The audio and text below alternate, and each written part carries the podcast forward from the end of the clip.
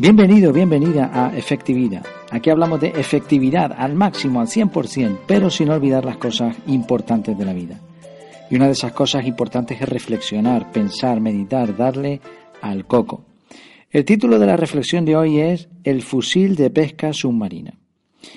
Bueno, te cuento. Eh, nací en Madrid, así que mi relación con el mar fue más bien escasa, porque en Madrid, eh, aunque sea capital de España, no hay playa. Vaya, vaya. vaya, vaya, aquí no hay playa. Vaya, vaya.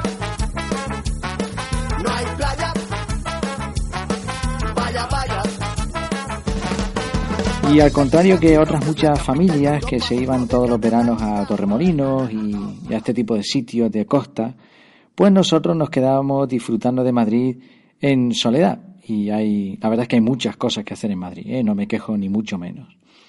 Eh, hasta los 14 años realmente no vi el mar salvo en una ocasión que yo recuerde, eh, que fuimos con mini, en unas mini vacaciones con un tío mío a la zona de Gandía, si no recuerdo mal o si no estoy mal informado, porque me acuerdo muy poquito.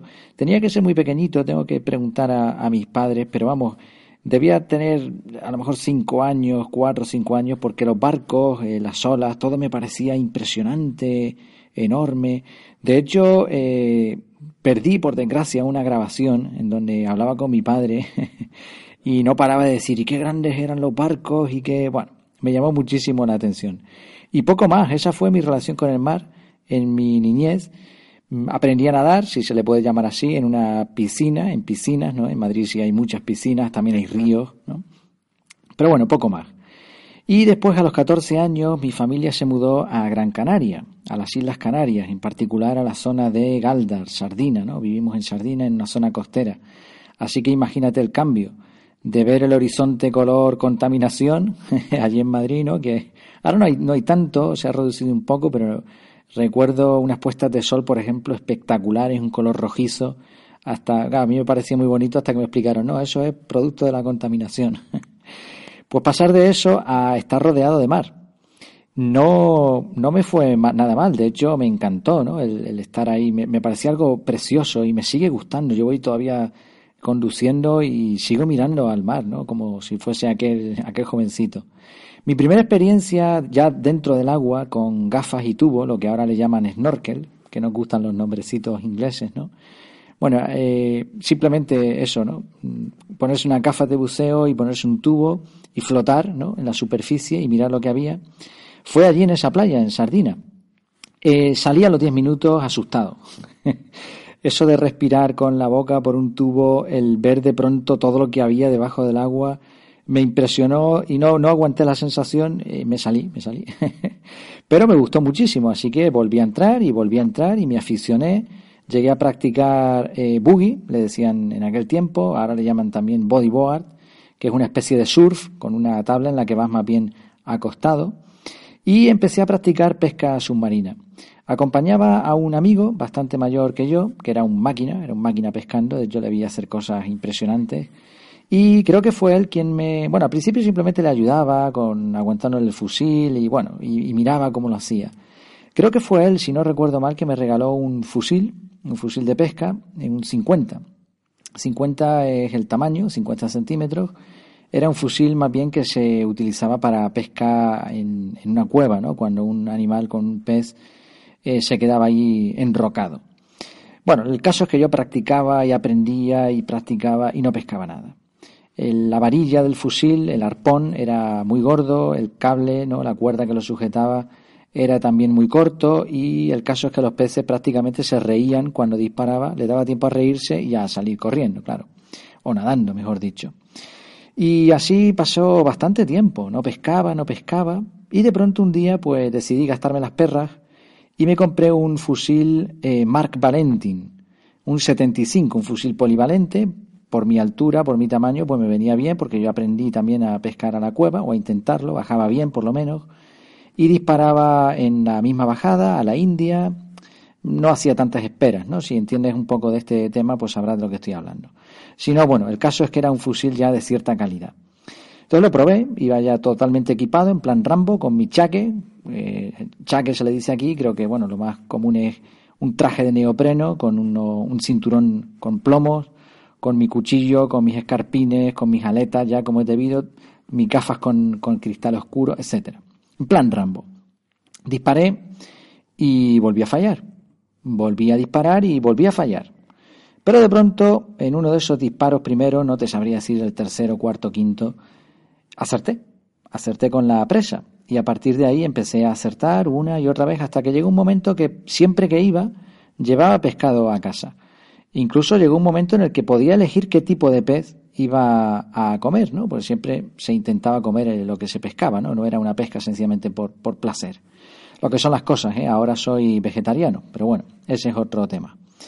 La cuestión y la reflexión que quiero traer hoy es que la herramienta muchas veces es imprescindible. Yo sabía ya bastante en aquel momento, o, mucho, bueno, dependiendo, comparado con un experto, que probablemente no era nada, pero vamos, leía las revistas que había en aquella época, la revista Apnea o Pesca Submarina, eh, aprendía, había ido con gente que sabía, había practicado mucho, pero no conseguía resultados. Y es que en este caso la herramienta era fundamental. Hay una frase que escuché en el podcast de Kenso, pondré ahí en las notas del programa el enlace a este podcast, te lo recomiendo porque eh, son, son muy buenos en lo que hacen, tienen mucha experiencia en esto de la efectividad personal. La frase que les escuché fue, no es el arco, no son las flechas, es el indio. Si no me equivoco, era, era así la frase. La frase viene a decir un poco que no es tanto la herramienta, sino la habilidad del indio.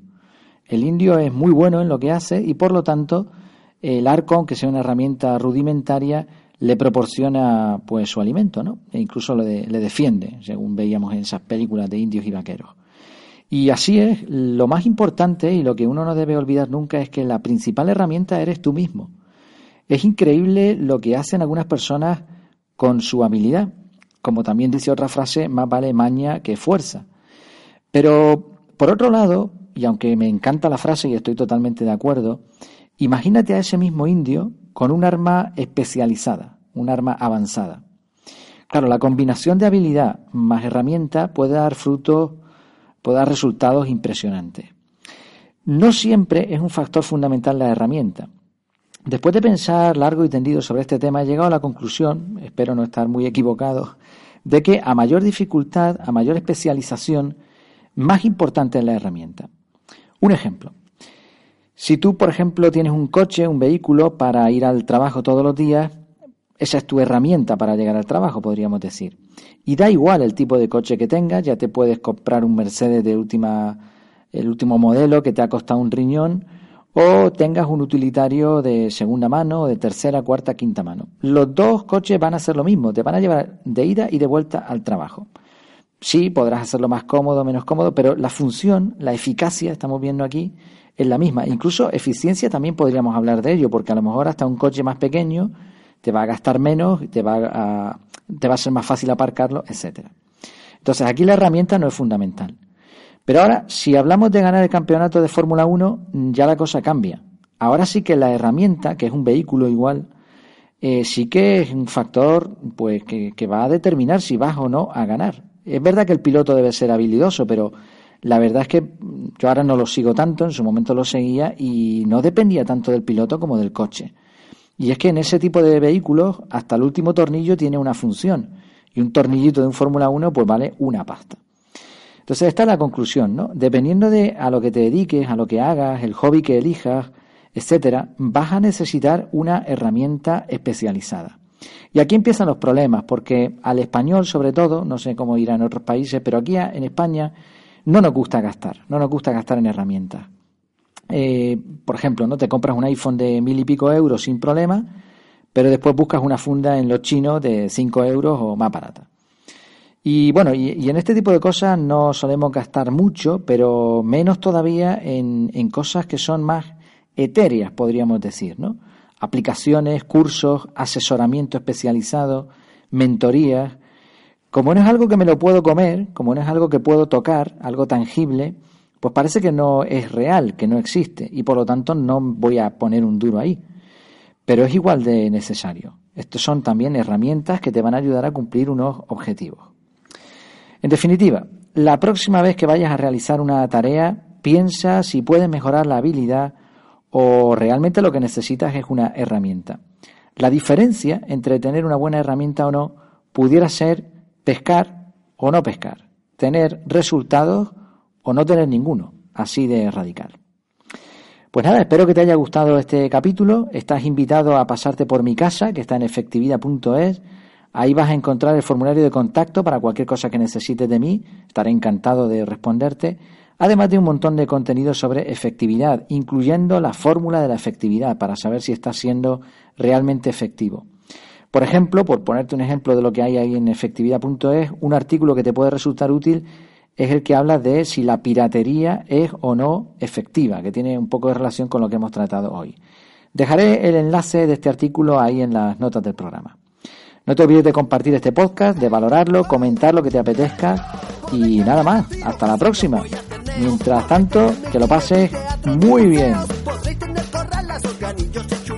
Pero llegar a agosto, vaya, vaya, aquí no hay playa.